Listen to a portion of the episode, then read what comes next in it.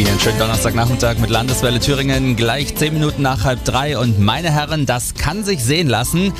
In Erfurt macht morgen auf dem Willy-Brandt-Platz die renovierte Touristinformation wieder auf. 360 Grad Thüringen digital entdecken. Und was draußen dran steht, das ist auch drin. Sie können mit 3D-Brillen über den Thüringer Wald und die Wartburg fliegen.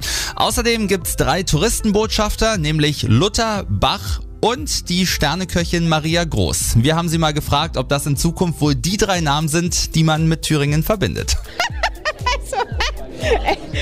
wollen wir mal die Kirche im Dorf lassen. Also erstmal hier so in Plastik oder Holz gehauen. Aber es ist ja schon immer schräg, weil ich, ich fühle mich ja nicht als Legende. Ich bin ja noch im, in einem Alter der totalen Schaffenskraft.